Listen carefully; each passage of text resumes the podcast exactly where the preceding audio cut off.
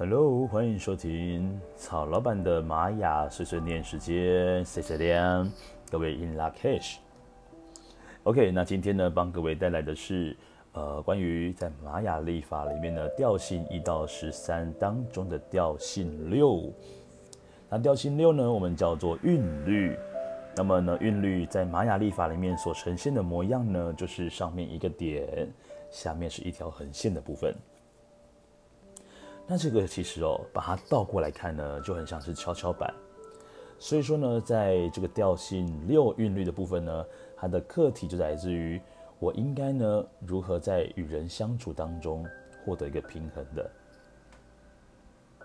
那么它的力量动物代表呢是我们的蜥蜴。那各位今天想到蜥蜴呢，先想到两件事情。第一个，它的生存能力是非常强的。它可以从这个海拔零公尺呢，一直不断的往上走到三千公尺、三万公尺都没问题哦，都会有蜥蜴的存在的。那甚至呢，讲到蜥蜴呢，就可以讲提到我们的变色龙。这个变色龙呢，它就会是在这个环境哦，它今天来到了什么样的地方，它就会让自己成为拟态的颜色，就是按照环境的颜色做变化。它可以顺应着这个环境的变化呢，让自己成为是一个比较安全的状态。再来呢，讲到蜥蜴呢，还有一件事情让各位可以去联想一下，蜥蜴还有个超能力，就是它可以断尾求生。所以断尾求生呢，指的也是跟我们的韵律朋友们说呢，你可以多多学习你的力量动物。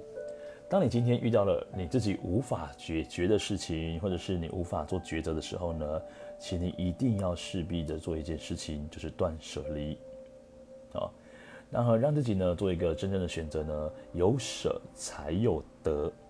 毕竟呢，很多时候啊，不见得说呢，这个关系的结束就是一件坏事情。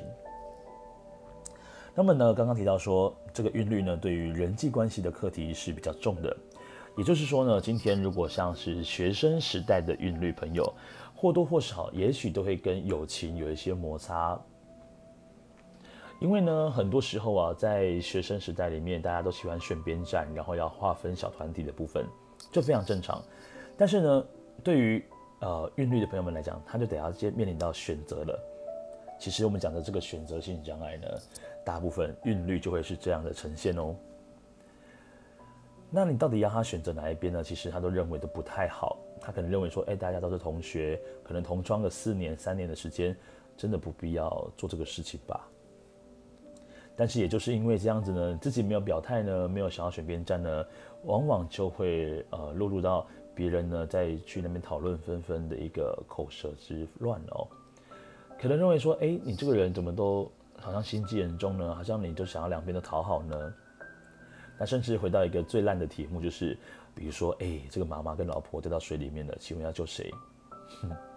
这样的课题呢，这样的问题呢，对于韵律的朋友们来说是非常难以回答的，因为他们想要两个都救啊，或者是干脆自己也跳下去一起死一死好了哦。所以其实哦，很多时候呢，韵律朋友们在于人际关系的选择是非常有难度的。好。那这里提到就是说，呃，这个韵律朋友们呢，刚刚提到说像变色龙哦，它能够跟这个环境呢是融为一体的，它可以很迅速的适应环境。但是呢，如果这一点如果太过头的话呢，就会带来一些困扰。毕竟呢，这个韵律调性呢，它可能会让自己呢太过于跟这个环境是融为一致的部分，反而就会缺少自己的一些特点。所以呢，韵律调性呢，要注意一下自身的一些核心的竞争力跟存在感。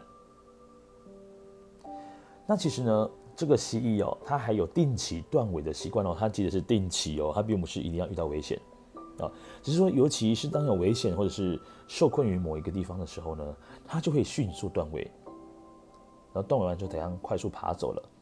那这个呢，也是韵律调性的特点之一。就是遇到困难的时候呢，可以立即断尾，然后呢，找到方法，迅速的解决问题。那这个韵律调性呢，是上面一个点点，下面一条横线，它属于是一点家族。所以说呢，它对于独立的部分呢，我们的韵律朋友们也是非常擅长的哦。好，再来呢，就是它也会有一些执着点是不容易放下的。那么呢，关于呢公平跟一些公正啊、平衡啊，这些都会是我们的韵律这个调性所呈现的一些关键字。那么让呃，再来就是韵律调性朋友们呢，也会有很强的组织的协调统筹能力。他们心中似乎就是有一个秤子，他可以去考虑各方的需求，把所有人的要求呢都记在心中。在安排的时候呢，尽量都能够让各方能够满意的。所以调性，呃，是落在韵律的朋友们呢，做一些统筹的工作呢，其实也是一个不错的选择哦。好，对于这个韵律调性朋友们来讲呢，我应该要如何跟人相处的过程去找到一个平衡，是一个关键的问题。那当韵律调性朋友们希望让所有人都满足他们的愿望跟需求的时候呢，尤其要注意一下哦，你是不是把你的权利呢，也把它让渡出去了？所以说呢，这一部分的平衡感也是需要特别去注意一下下的哦。好，那以上呢就是针对这个韵律。调性六的部分呢，做了一个玛雅解读。OK，那感谢各位的收听，我们下次见喽，各位拜拜，In Lak'ech。